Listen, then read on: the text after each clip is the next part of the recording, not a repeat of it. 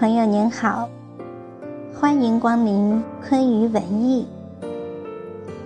做有价值的文学，写有价值的文字，办有价值的刊物，是我们的目标与追求。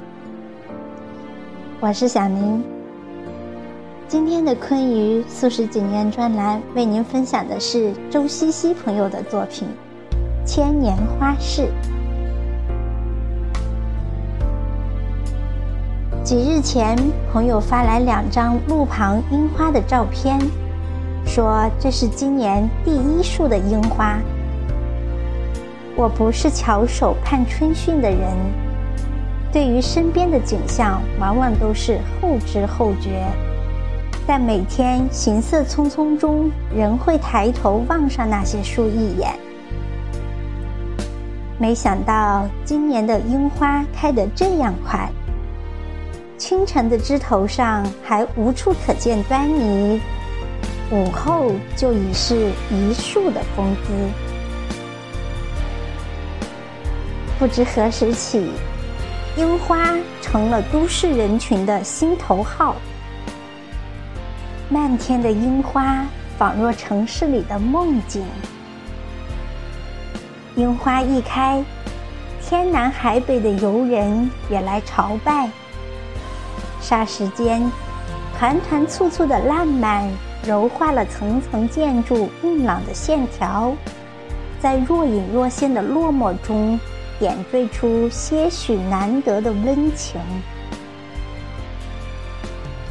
日本是将樱花的美发扬到了极致的地方，从高山到海边，樱花热烈地占领了春季里的每一处。松尾芭蕉写：“冠巢高，山峰外，樱花闹。”台剧里的青山花鸟，俨然成了一处极精致的电影镜头。樱花对日本的意义重大，不仅在外在美感的刻画。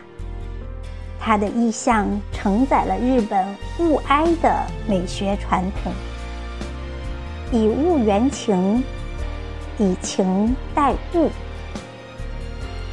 樱花疏而开放，疏而零落，凋落时也是极美的姿态。在这种姿态中，人们体悟春日苦短。也发出人生感叹，甚至升华出了价值追求。不由想起芥川龙之介，想起三岛由纪夫，想起太宰治，都选择在生命的盛时骤然消逝，也未尝只是一场巧合。樱花从喜马拉雅而来。有人说，认真的推算起来，樱花的根或许是要落在中国。从诗歌里看，唐朝时赏樱就已成风气。由此，樱花竟是我们似曾相识的前世回忆。那氤氲的香气中。蕴藏着声声“九天昌河开宫殿，万国衣冠拜冕旒”的盛世回响，蕴藏着一个民族古老而朦胧的千年旧梦。同是这樱花，曾长在长安，也长在洛阳，开在高山雪域。也留在京都大阪。同是这樱花，开元的诗人看过，东瀛的僧侣看过，巡游的帝王看过，浣衣的少女也看过。千百年来，马蹄和驼铃的声音消失了。当时看花的人也都离开了，千百次的零落中，只有它还是盛世的模样。这场花事不知不觉持续了千年，千百年来，多数我们引以为傲的风景，都在我们的土地上成为往事回忆。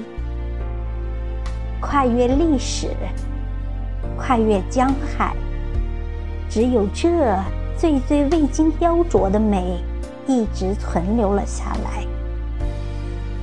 而其每每出战时的娇艳，人不见半点沧桑，那是一种怎样的风骨啊！此时再看那些樱花，一切仿佛穿梭在两个时空。窗外吴侬软语和回荡在古寺里的空寂禅音都混在一处，隐约隐约也听得见马蹄和驼铃的声响了，还有。